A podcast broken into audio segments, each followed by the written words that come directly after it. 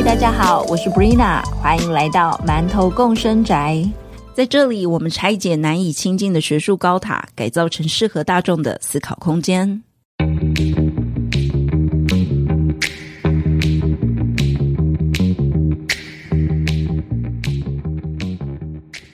你还记得我们之前聊天的时候，我就刚好闲聊啊，就聊到说我常常会受到 Anzaldua 的作品的这个影响，但是我每次跟别人介绍说我的研究是 a n z a d u a 的研究，然后大家可能就会质疑你说，可是你又不是 Chicana，你不是墨裔美国人，就是你跟他的生活差那么远，为什么？为什么你要做这个？这样，但是我就不知道，我就觉得我在阅读他的东西的时候，我就觉得很多地方好像是有共鸣，或会用现在的词汇是共振。然后我记得那时候聊天，你到最后，你就是要了我跟 Anzaldua 的生日，想知道我们之间到底有什么关系？不知道你最后有没有帮我看看这部分啊？我觉得它真的就是一个非常共识的体现了。就我后来有算，你的星际玛雅印记啊，是 King 四十九。哦，在银河常数里面，它是 King 四十九行星红月，行星红月是你的印记的名称。嗯哼，对。然后 a n s a d u a 它是 King 五十一水晶蓝猴。嗯哼，那你看四九跟五一，它其实距离非常的靠近诶。然后它就在呃，在这个历法里面，所谓同一条黄太阳的波幅上面。这个波幅它的意思是说，同样主题的生命道路。简单说，就是你们其实是在同一条生命道路上的，所以你们会有同样的主题，你会觉得跟他很亲近，然后受到他的吸引，呃，或者说对这个人的生命啊、生命历程或者学术感到很有共鸣，这样子。那呃，黄太阳它其实这条路，它代表是一个开悟跟启蒙。波幅上的人，他通常其实是非常温暖的。像我就觉得你是一个很温暖的人，我真的吗？谢谢。对，然后呢，就是光是听到你的声音就觉得很疗愈、很温暖这样子。那呃，在这条道路上，人他会想要把光带给这个世界，可是其实他也常常需要经验、经验到非常多呃，就是所谓打磨抛光的一个比较辛苦的历程，他才能够以生命去照亮生命，然后去化解就是很多的黑暗跟无名这样子。对，所以其实。呃，带着黄太阳印记来的这样的一条生命道路，真的都是非常不容易的，是充满大爱的。天啊，我真是起鸡皮疙瘩！对啊，那 然后难怪我突然你刚才说需要打磨，我妈每次都说，为什么事情就是到了你手上，你遇到的都变得那么困难？嗯，就是明明同样的事情发生，比如说在我姐姐考试啊，或者是什么，或者是别人身上，好像都可以顺顺的就过，然后到了我就会。尤其是我常常会遇到，就是新旧交接转换的那种阶段，就不管是学制，或者是考试，或者是呃，比如说一些规定，我就是常常会遇到那种新旧制开启新制，然后你就会有一种。不知所措的这种阶段，所以我妈每次都说：“为什么事情遇到你就是变得这么困难？”现在我可以说：“哦，因为我走在这个 黄太阳的路上的。”没错，只能说真的就是任重道远啊，这样子。好，我现在觉得好一点了。对啊，那所以说，像你的印记哦，再回来讲你的印记，你的印记是代表情感流动跟疗愈的红月，这是什么意思啊？就是呃，红月这样的印记，它其实是主掌的是跟情感有关系的，所以你会在你你是一个蛮有情感，而且会跟别人去共振很多情绪感受的这个部分。然后也因为你有这样的能力，所以其实你就会去呃想要去疗愈别人。那在疗愈别人的前提之下，其实是你先必须疗愈你自己，所以你的生命才会可能会遇到很多需要打磨的事情。特别的困难，特别的辛苦，可是，在过程中，你也不断的自我疗愈，之后，你就会发展出去疗愈别人的一个能力。再次起鸡皮疙瘩，因为我的研究是，就是到现在，其实就是我的那个眼睛发生了一些问题的。我觉得那算是我在写博士论文的一个转泪点吧。所以我后来博士论文的结尾，其实我是用一些生命的故事来做结的。然后从那一个博士论文开始，我就是我的目我的主题几乎都是跟疗愈有关。就是我其实也一直在思考，就是疗愈是什么？那我怎么从分析文本，从我的学术作品里面，或者是我的教学里面去去思考疗愈？所以真的，也就是我觉得我好像好像会一直对于疗愈这件事情感到。很有兴趣。嗯，所以就是一个非常到位到位的红月这样子。对啊，对啊。那在讲那个安萨多啊，它其实是它是蓝猴，那蓝猴是能够就是洞见幻想，然后它生命中会充满非常多的游戏跟创造的品质。我不知道是不是这样子。我觉得是。然后我又算了你们两个合盘。对。就是我们直接把两个数字加起来啊，四九加五一就等于一百。那一百这个数字呢，它是落在黄人波幅的太阳黄太阳，也就是说，呃，简单讲，黄人波幅它是代表一条实现自由意志的道路。嗯哼。然后太阳黄太阳是支持着每个人活出完整的自己，这就是你们两个合起来要做的事情。啊，感觉是一个非常沉重的责任的感觉。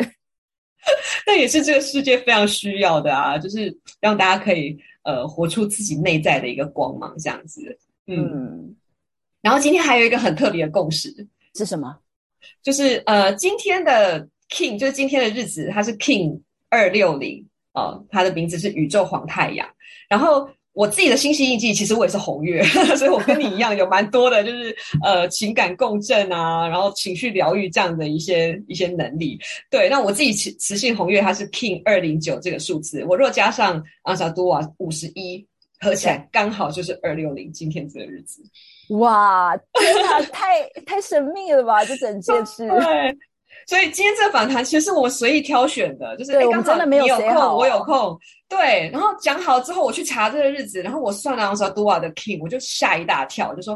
啊，其实很多事情应该是宇宙其实都早有安排了。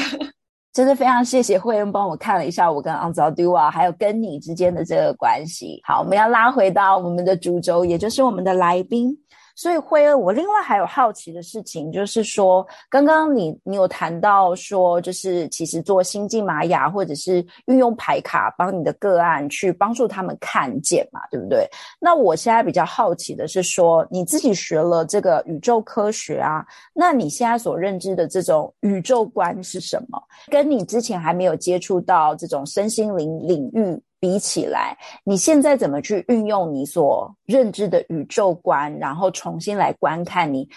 柴米油盐酱醋茶的日常生活呢？其实现在对我来说，宇宙它就是一个由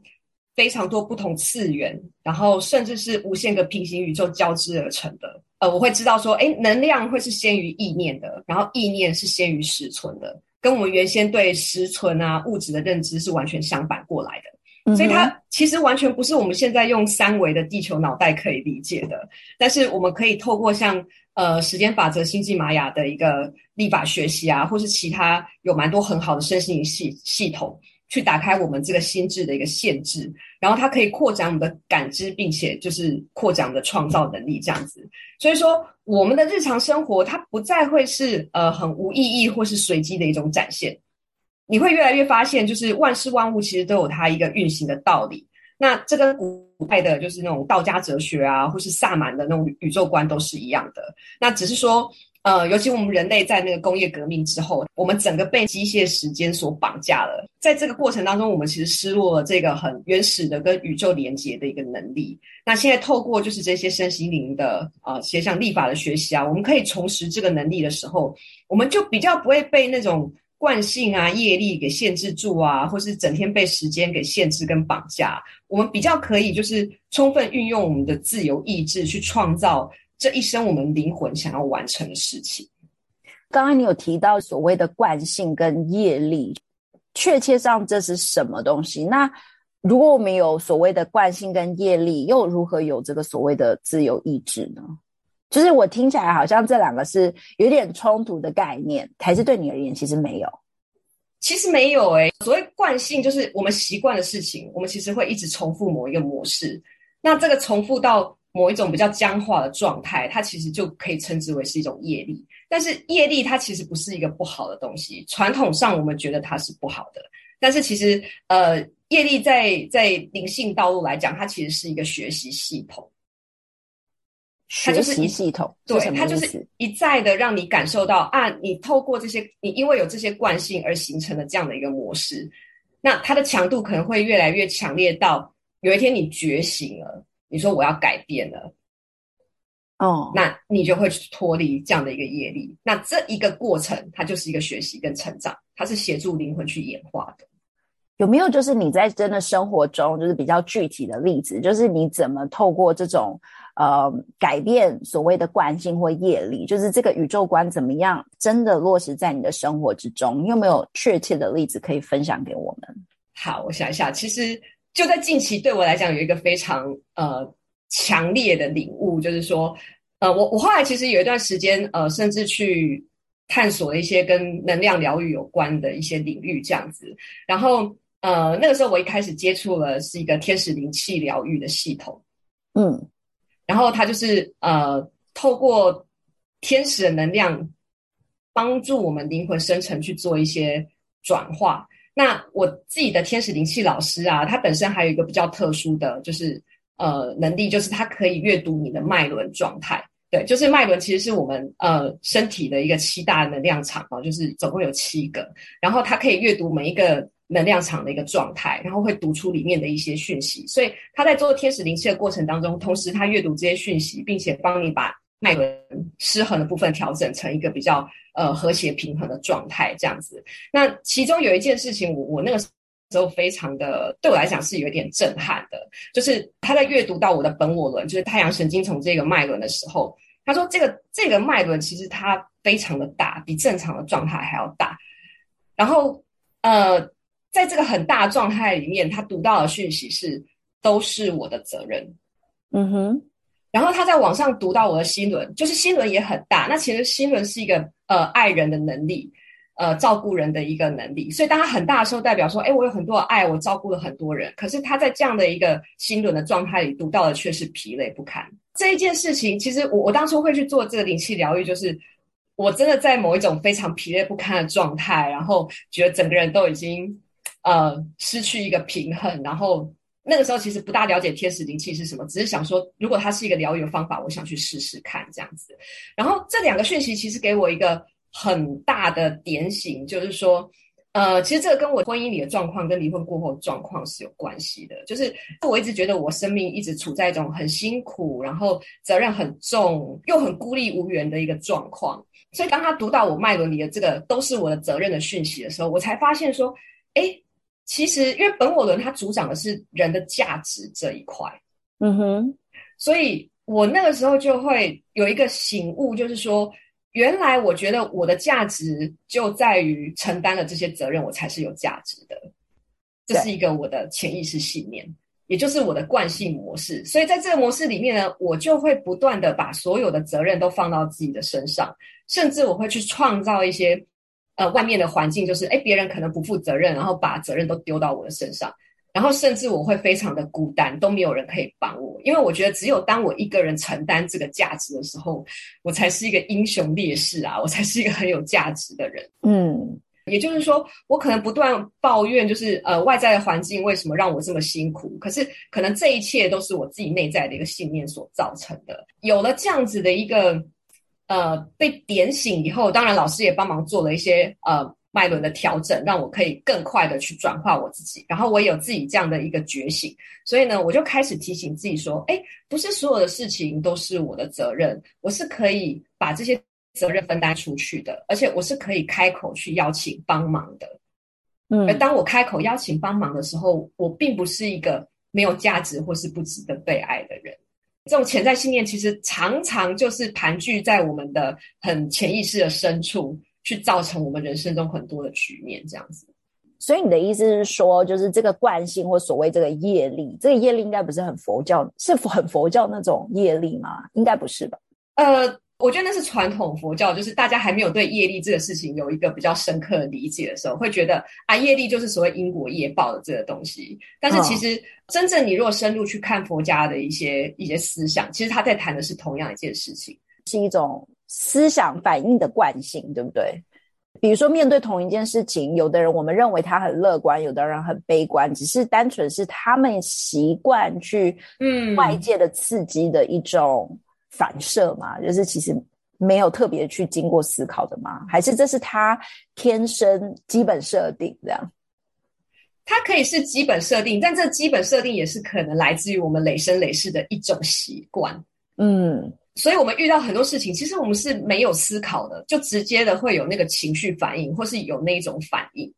对，所以其实如果你能够去觉察到说，哎，这个其实是一种习惯哦，而且它是有可能改变它的路径跟轨迹的哦。所以回到我刚刚说的那个状态那个例子啊，我后来其实就发现，当我其实可以开口请人帮忙，我也不会去失去我被爱的这个价值的时候。很有趣的是，我发现身边开始有人会帮忙我，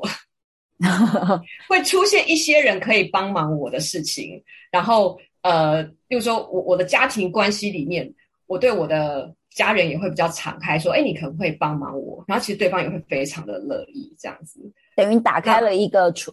等于是打开了一个门，让别人可以进来这样子的感觉。对，没错。其实以前是完全是我把自己关起来，说真的。对。所以我觉得刚才所说的业力打破惯性，我脑海中可能就像是什么那种以前的科学，然后它可能都会 follow 同一个，比如说轨道。但今天你感觉透过觉察或别人的点醒，好像就是帮你丢了一个石头还是什么，它就改变了它原本的动力跟轨道，这样。对，别的可能。嗯，所以我们的生命就是说，我们带着大大小小的业力来。那什么是解脱轮回？因为你这辈子如果你的功课没有修完，你下辈子就可能会要继续做这个功课。那解脱轮回，轮回就是说，呃，我能够洞察这些业力，然后我一个一个去破解，我一个一个去改变它原本的轨道，然后朝向一个比较好的版本的人生。那如果我现在就很喜欢我的人生，我为了要下一辈子、下一世还是继续过我的人生，我就不要改变，这样可以吗？这样的人应该不多吧？我觉得这种已经圆满状态的人，他不大想留在地球上。对啊，他应该会想要回到就是光里更舒服的地方。地球其实蛮辛苦的哎。对，然后你刚刚有说，就是那个外境，好像说外境就外在的这个处境，其实都是由内在所造成的。你可以再进一步就是说明一下这是什么意思吗？呃，这里我想要提一个星际玛雅的历法当中有一个印记的概念，它有一个印记是白镜。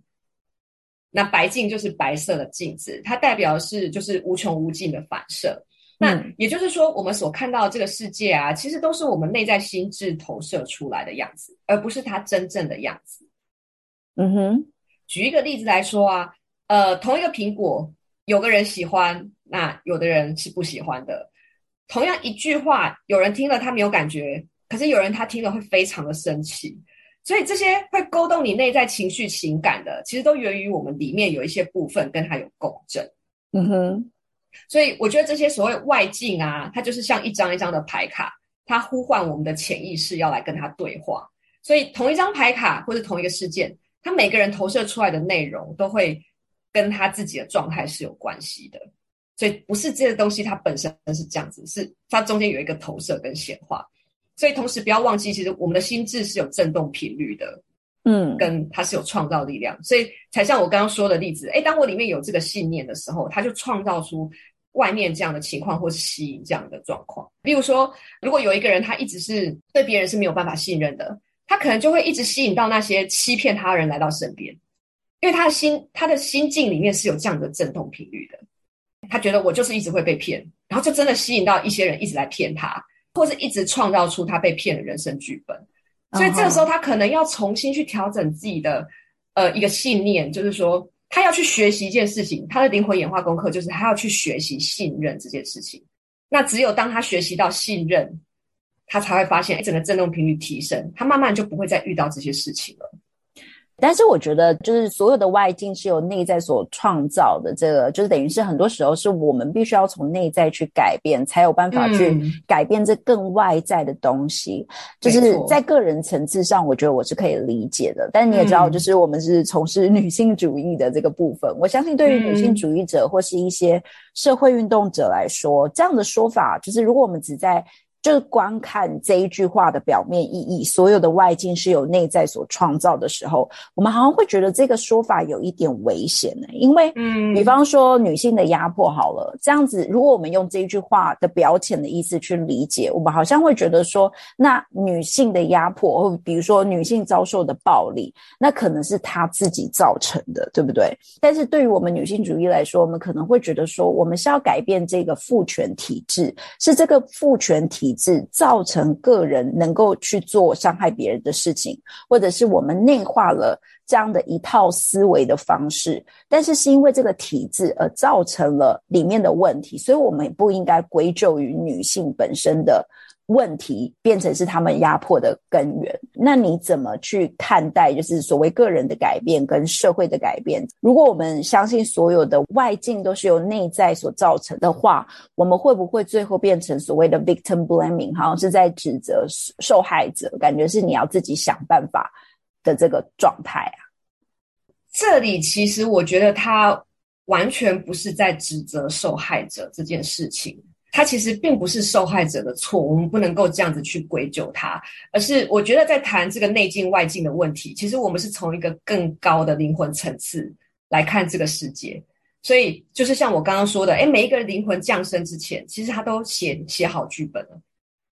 然后呢，事实上他也跟就是生命中遇到的重要关系人，包括这些不管是恩人、爱人还是仇人，其实大家都是共同拟好这个剧本才一起下来的。如果我们可以从这个观念来看这件事情的话，那就会知道说，其实你刚刚讲的这些社会结构啊，这些体制啊，它其实是一个非常庞大的集体潜意识。你可以说就是一个集体业力所共构出来的一个状况。那当这些灵魂他们把自己选择投身于这样子的结构里面的各个位置的时候，有人可能是压迫者，有人是被压迫者，他们其实是彼此在促进他们灵魂之间的一些体验、学习跟成长的。那我觉得在面对这个过程当中，呃，为什么会说先往内走，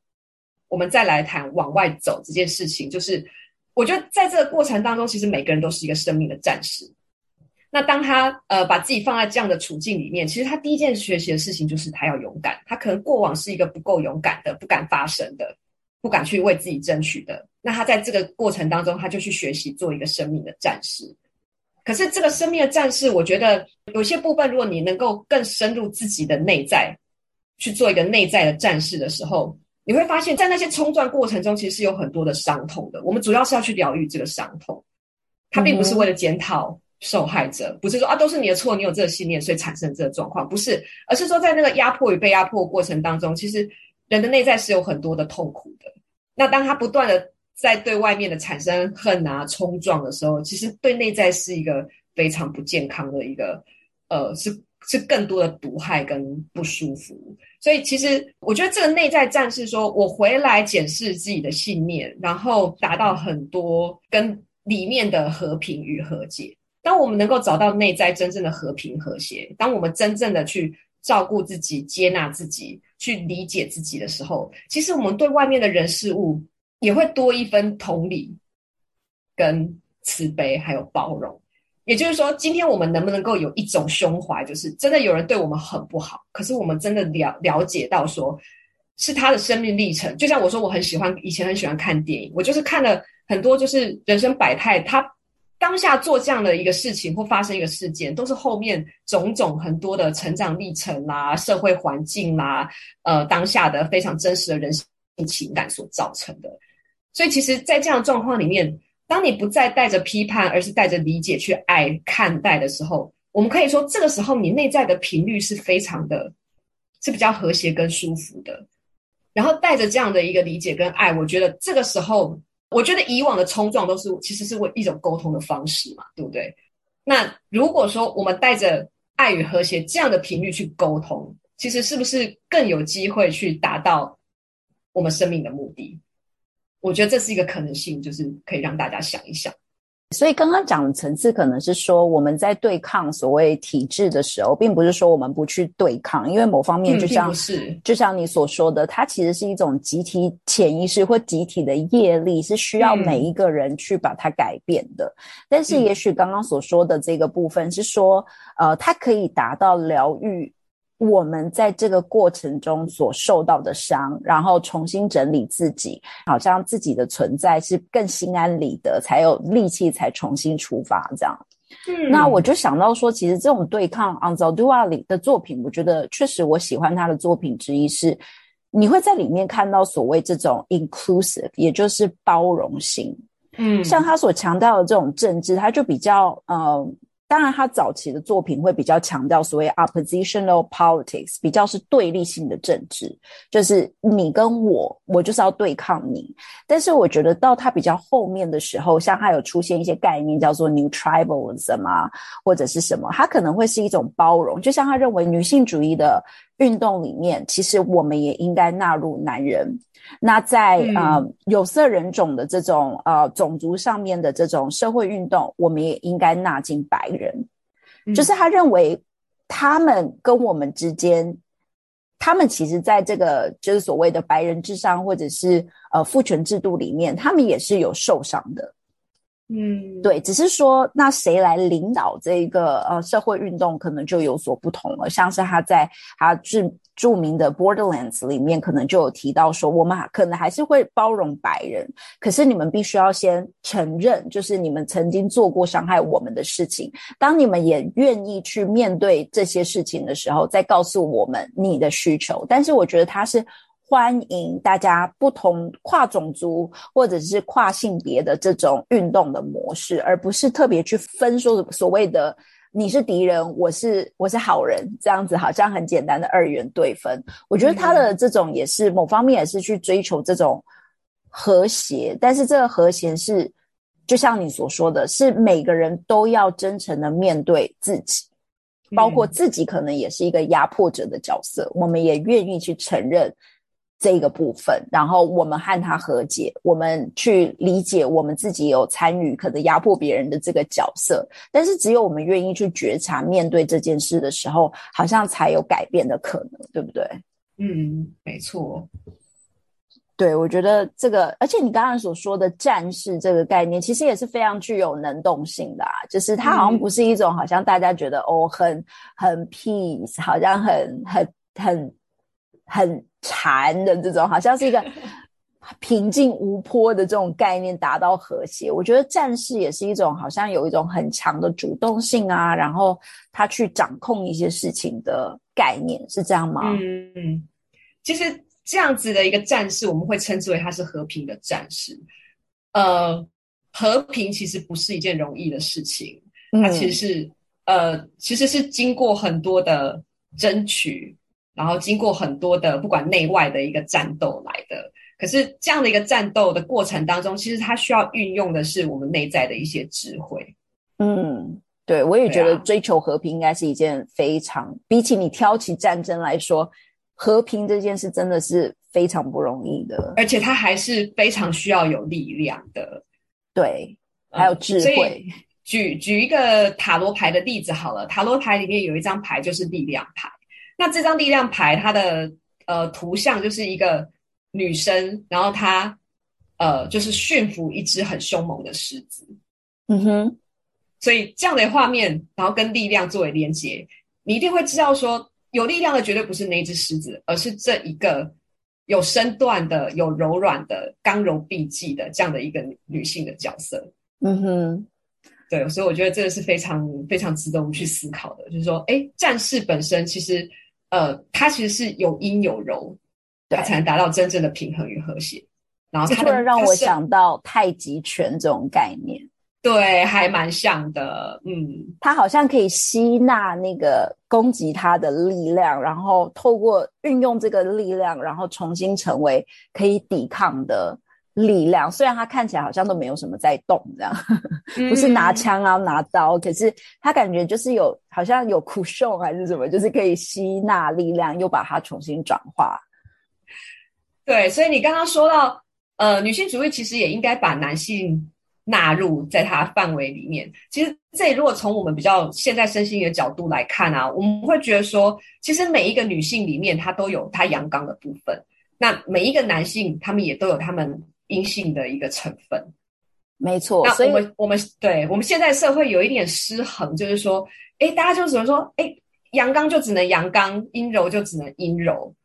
有一种非常刻板的二分法。所以男性有很多他内在的呃阴性层面啊，阴性层面其实就是包括直觉啦、包容啊、呃去二元化、照顾啊这一些。这些特质其实他们是被压抑的，所以他们只好一直往就是很竞争的、理性的，然后非常二元性对立的这样的一个状态去发展。可是，如果我们能够把呃女性主义也去鼓励他们发展他们内在就是阴性的这个部分的时候，其实这个世界是会多很多的和谐的。而我们女性真正走出去去追求跟男性的平等过程当中，其实我们不需要让自己变得跟男人一样刚强，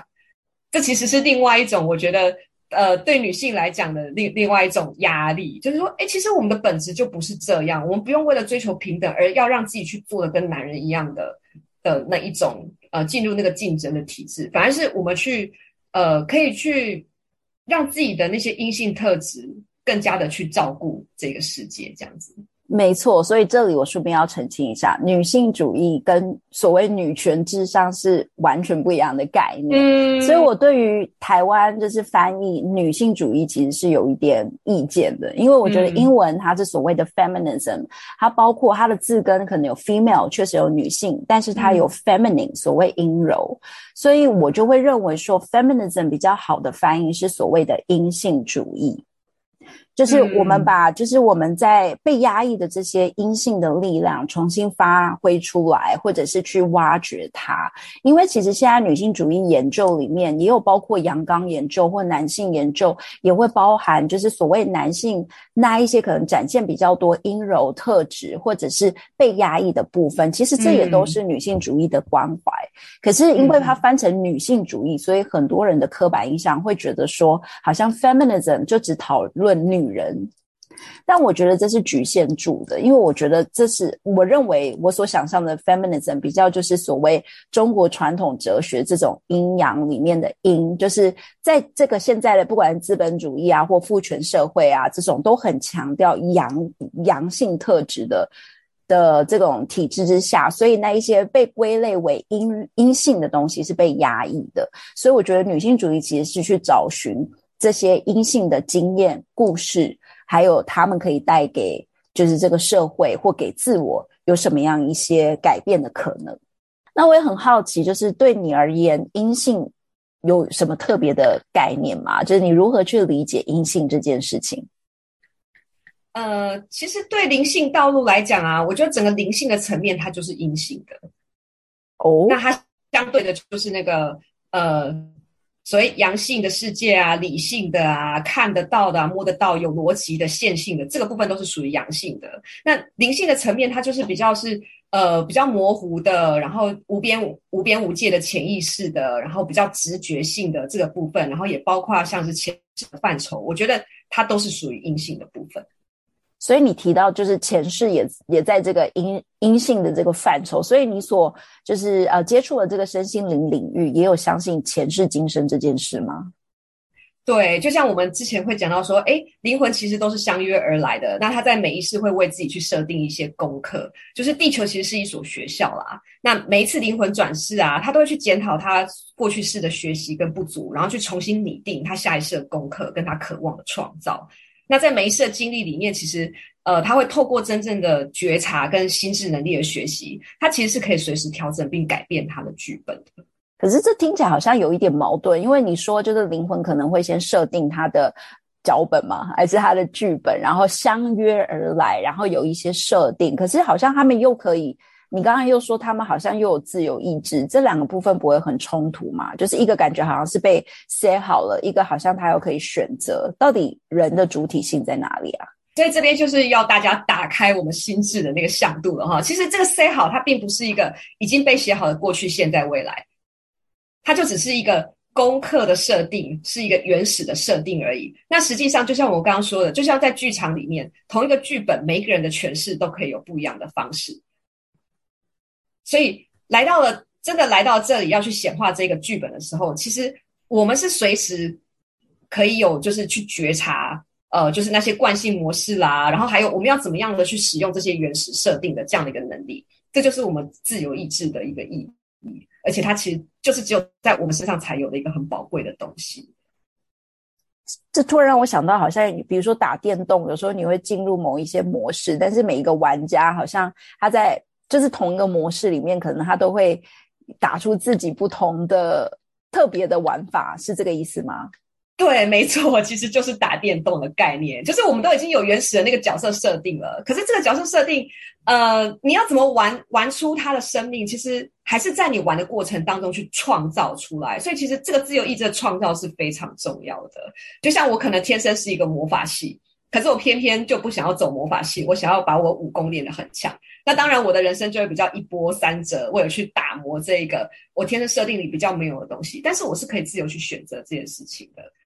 那当然，我也可以，就是说，好，那我就是想要很轻松的去，呃，运用我原本的设定，然后就去走完我的冒险旅程，这样子。那这个都就是一个自由意志的选择，对啊。这边我其实蛮想要分享一个，就是北欧卢恩符文的一个智慧的教导跟概念。北欧的卢恩符文其实是跟他们的文化呃非常有关系的一种占卜方式。然后呢，在他们的神话里面啊，其实有有一个呃。神叫做命运三女神，在他们的文化认知里面，就是每一个人出生呢，都已经有命运三女神帮他编织好他人生所有的命运了，就是把命运都编织好了。可是呢，在这个北欧伦符文里面教导呢，却有一个很重要的重点，我一直觉得很奇妙，就是每一个人如果他对他生命有足够的觉察，他其实是可以去跟命运三女神说：“哎。”我要改变我的命运，请你帮我重新编织。然后，只要你愿意提出这个请求的时候，命运三女神就会为你去改变。那要怎么提出这个请求啊？对，所以人往往其实他如果陷入一种我们讲呃惯性模式或是业力模式里面的时候，他其实根本不知道自己是可以提出这个请求的。他觉得我就是这样子日复一日啊，在这个命运里面啊轮回啊重复啊。哦，这样的一个感觉，他甚至不知道自己是有这样的一个自由意志可以去提出请求，他也不知道要怎么提出请求。所以，就是像我们通过这些身心的学习，为什么我们一直在在认识自己，一直在在呃看见自己的呃更多的原始设定，然后在这个全盘的看见里面，你才会知道说，哎，原来我是这样子，那我接下来可以做什么选择？那这个时候，我们就可以去向我们的命运三女神提出这个要求。其实他们是非常乐意帮我们去重新编织这个命运的。这感觉很酷诶，因为就是从这种神话，其实说到这个神话，我觉得像昂早都啊，或很多曲卡纳的。女性主义作家，他们也都是会回到所谓神话，然后重新去诠释这个神话，来想象新的可能。哎，所以我觉得这又让让我想到你开头讲说，时间是艺术，而不是所谓我们传统的那种数字性的科学，就好像说一秒一秒一秒之间，它好像是对等的，它好像是一种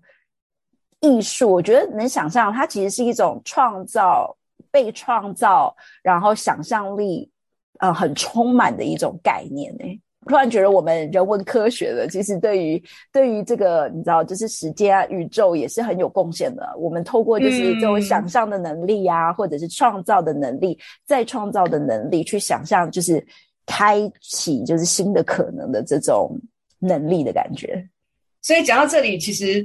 听来听去，真的只有一个很重要的重点，那就是。打破我们现在对时间线性的这样的一个概念，对所有逻辑线性的一个概念，嗯，对，我们的可能性其实就会变得非常的大。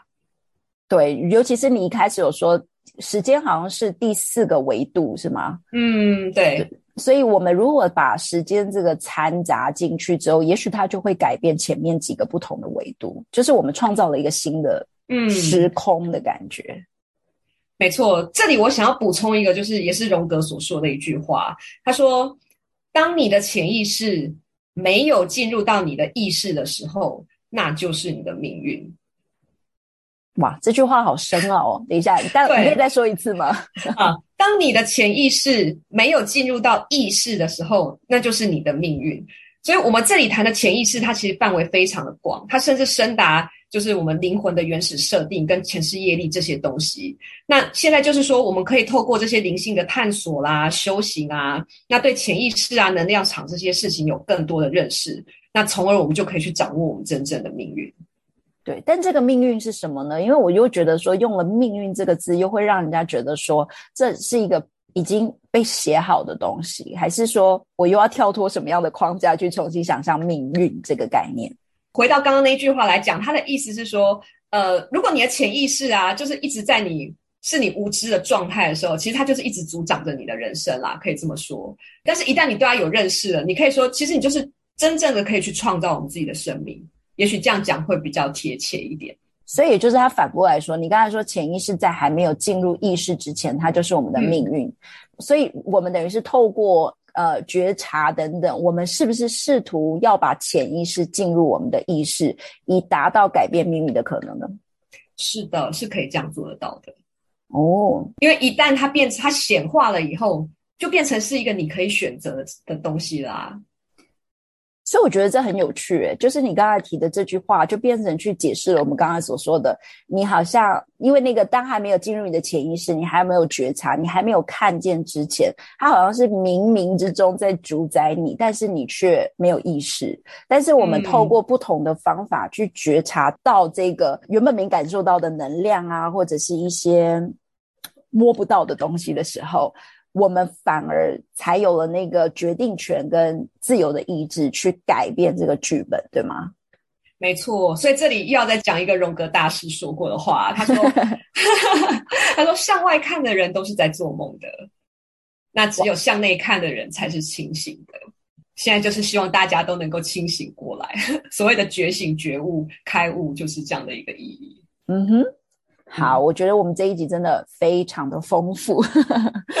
那你觉得就是最后啊，我想要就是好奇你，毕竟你所做的身心灵工作，应该就是以疗愈作为一个宗旨或目标吧？那你觉得对你而言，什么是疗愈？然后你自己走在这个身心灵的路上，又带给你什么样疗愈的力量呢？嗯。我我觉得疗愈它是从了解与自我觉察开始的。其实这些部分我们刚刚就是讲的蛮多的，呃，尤其是那些潜意识里面主张我们信念的那些思维，它其实就是会常常产生很多呃不舒服的情绪啊，或是困顿啊，那使我们跟外界的关系就是产生呃很多就是障碍跟困难这样子。那觉察它其实就是可以呃像刚刚说的，我们让潜意识浮到这个冰山表面被看见。那变成自己可以去调整跟修正的，然后也包括就是可以去接纳跟照顾那些感受，让自己变得比较平衡啊，比较舒服，而且可以展开新的行动，那就可以去创造生命中比较不同的可能性。我觉得这部分就是疗愈。嗯，太棒了。那最后你有什么话想要告诉我们的听众吗？呃，最后在这边，嗯，跟大家分享一句玛雅人的问候语好了。好。嗯，他们见面的时候会会说 “in luckish”，这是什么意思啊？然后另外一个人就会回答说 “a lucky”，所以整句话就是 “in luckish”，“a lucky”。对，他的意思是我是你，你是另外一个我，所以就是强调这个我们之间其实是有一种共通性的连接，是吗？对，没错。其实我们会说宇宙起源于一啊，那其实我们每一个人在源头的那个部分都是相连相通，我们都是一体无别的。那呃，灵魂透过肉身在旅行，来这里做功课，它只是暂暂时失去了这个合一的感受跟能力，所以我们才会产生有很多二元对立啊、是非黑白的这种观念。所以就好像说，哎，我们常常批评别人，可是。大多我们也可以发现，那个就是我们最容易自我批评的部分。所以，呃，我是你，你是另外一个我。这个意思就是说，我们其实都可以在别人的身上看见自己，而我们自己的身上也有别人的一个部分。所以，当我们能够让自己的内在是和谐的时候，呃，当我们是深爱着自己的时候，其实我们也会去理解别人，并且去爱着别人这样子。嗯，所以 In king。我是你，你是另外一个我。我想把这句话送给每一个听众，这就是玛雅人爱的智慧，真的太棒了。而且我也觉得你应该要开始看昂早之瓦的研究，对我非常有兴趣。因为他的文本里面非常强调你刚刚所说的，呃，你是我，我是另外一个你，这种所谓深层的。呃，他所说 interconnection 这种连接的概念，那也是透过 spirit 这种比较灵性的探索，去去找到，就是虽然我们可能种族上有所差异，性别上有所差异，国家之间有所差异，但是其实我们之间可能拥有的共通点远大于这个差异，只是我们在现在的社会里面会非常强调那个差异，而且我们常常会把差异认为是一种偏离。就是偏离所谓正常这件事情，而不是单纯只是差异。但是他的作品，我觉得我很喜欢的，也就是他想要在不同的差异之中去找到这个共通点，而我认为也是这种共通点来让我们知道彼此的链接，然后有机会团结在一起的感觉。我们非常谢谢，就是慧仁今天接受我们的访谈，然后给我们带来这么多，就是有哲学上、有心灵层次，还有个人经验的一个分享。就是我们谢谢慧恩加入我们今天的 podcast 哦，谢谢 Brina，也谢谢所有的听众，谢谢大家。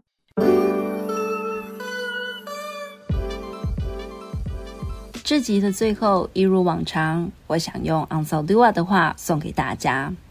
这是节录自他的访谈录里的片段。他说：“I don't believe in nationalism. I'm a citizen of the universe. I'm tired of borders and I'm tired of walls. We're specks from this cosmic ocean, the soul. We are just different specks from this big fire. We just have different forms. Some of us are in vegetable flesh. Some of us are in animal flesh.” Is a matter of the vibration of consciousness。这句话的大致翻译是：我不相信国族主义，我是宇宙的公民。我厌倦了边界，也厌倦了围墙。我们都是宇宙之海，或是宇宙灵魂中的小点点。我们来自同一个火源，只是有不同的形体。我们之中有些以植物的躯体，有些则以动物的身体存在。万物的差别只在于我们的意识有不同频率的震动。我想用这句话送给在黑暗中找寻光亮的大家，让我们一起学习惠恩还有 Anzaldua，从宇宙的视角出发吧。我想，如果我们能够有这样的一个视角，也许能开发我们的超能力，像是我们可以从差异之中找到连接。发现我们每个人可能其实是连接到同一个宇宙资料库的，又或者当我们能够用宇宙这么大的向度来看日常生活的苦痛，也许会发现他们可能没有我们想象中的这么大，而变得可以被处理。听完这集，就试着练习看看从宇宙出发的思考模式吧，说不定你也会不小心开发了新的能力哦。想知道更多讯息，可以 follow 我们的 IG“ 馒头共生宅 ”（Mentoring the House）。Apple Podcast 的听众，请帮我们留下五星好评。也不要忘了，新馒头持续招募中，欢迎入住，拜拜。